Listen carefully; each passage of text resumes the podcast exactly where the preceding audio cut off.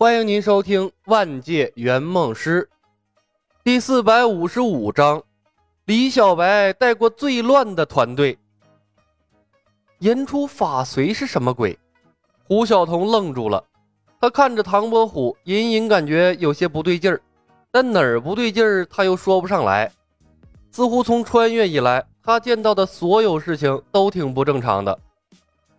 完蛋了！李海龙懒得猜胡晓彤和白素贞的心思，他看着和小青同时被埋在鱼堆下面的李小白，手足冰冷，心底发凉。刚才是不是说错什么话了？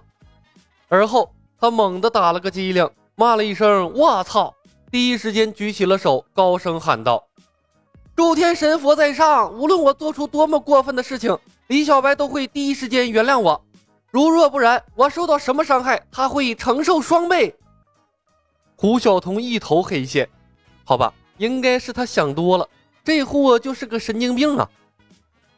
白素贞的面色却谨慎了许多，她的目光从唐伯虎的身上转移到了李小白的身上。一个言出法随的强者，竟然会忌惮李小白？难道这李小白比他更厉害吗？可是李小白被小青按地上，同样狼狈，没有一丁点强者的样子呀。太怪异了，白素贞的脑袋里一片浆糊，甚至忽略了小青的嘴印在李小白的嘴上。妈了，买了个皮儿！被埋在鱼下的李牧听到李海龙喊的那句话，好悬没炸了。这家伙太鸡贼了，仗着大吹法罗的技能无法无天呢。鱼腥气在鼻尖萦绕，活鱼尾巴噼里啪啦的来回甩动。李牧和小青贴在一起，大眼瞪小眼。两人都处在一种崩溃的边缘。小青，我他妈竟然亲了这个混蛋！李小白，我被蛇咬了，不会中毒吧？小青嗖的一下抬起头来，歇斯底里的怒吼：“李小白，我要杀了你！”李牧无奈，简单直接的用出了技能：“我下面给你吃啊！”暴躁的脾气瞬间消失。小青的眼神转为柔和，她愣了一下，脸突然一红，猛地弹了起来。她哀怨地看了眼地上的李小白，又看了看自己凌乱的衣衫，啊的叫了一声，一转身化作一道青光飞了出去。李牧拨开了埋在他身上的一堆鱼，抹了一把脸上湿漉漉的湖水，在一对活蹦乱跳的鱼中间仰望着蔚蓝的天空。这他妈都什么事儿啊！这是他第二次被圆梦师的技能坑这么惨。第一次还是跟冯公子共舞的时候，一个个都猝不及防啊！老大，你没事吧？李海龙战战兢兢地走进了李牧，踢飞了地上的几条鱼，颤声问：“你说呢？”李牧瞪了他一眼，有气无力地说道：“我不是故意的。”李海龙哭丧着脸解释：“你也看到了。”我也是想帮你的，这一不小心这嘴瓢了。李牧翻身坐了起来，从脑袋上抓下一条鱼扔到了一边，然后从衣兜里摸出了一枚丹药，塞进了嘴里，胡乱嚼了两下，赶快吞了下去。李海龙愣了一下：“你受伤了？”“没有，紫金丹解毒用的。”李牧随口回道。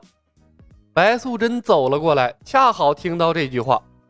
他白了李牧一眼，无奈的说道：“让小青知道你们还要打一架。”哼，不告诉他不就行了？李牧哼了一声：“白姐姐，你还不打算劝劝小青吗？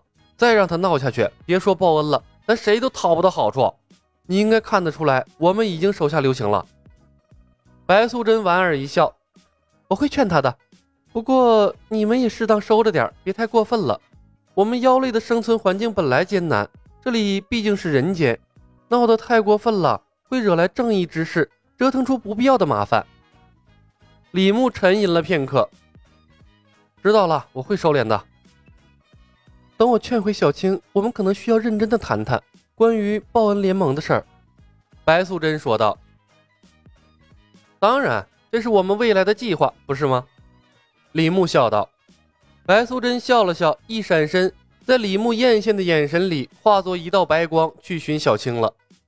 等白素贞离开，李牧看向了李海龙，拳头捏得嘎巴嘎巴直响。嗯，双倍是吧？李海龙后退了一步，脸上堆起了讨好的笑容。啊，老大，嘴瓢了，这次是真瓢了。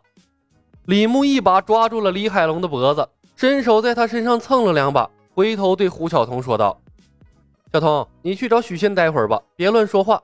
我和伯虎也要谈些事情。”胡晓彤瞅着一地活蹦乱跳的各色鱼类，呆呆的点了点头。随后，李牧一把拎起李海龙，在他的求饶声中，御剑直接飞上了天空。约么一个小时之后，这两个人才姗姗归来。李海龙两个眼圈乌青，却红光满面，仿佛占了多大便宜似的。李牧虽然狼狈，却保持着温文尔雅的气质。白素贞的障眼法早失效了，一大群人在地上哄抢散落的鱼，一个个、一个个兴高采烈，高喊着“菩萨保佑”。白素贞两人早就回来了，小青应该是换了身衣服，丝毫看不出方才的狼狈。李牧两人出现后，他狠狠剜了李牧一眼，没有说话。显然啊，他心中的气儿还没消呢。啊，那个青姐姐，对不起啊，我不是故意的。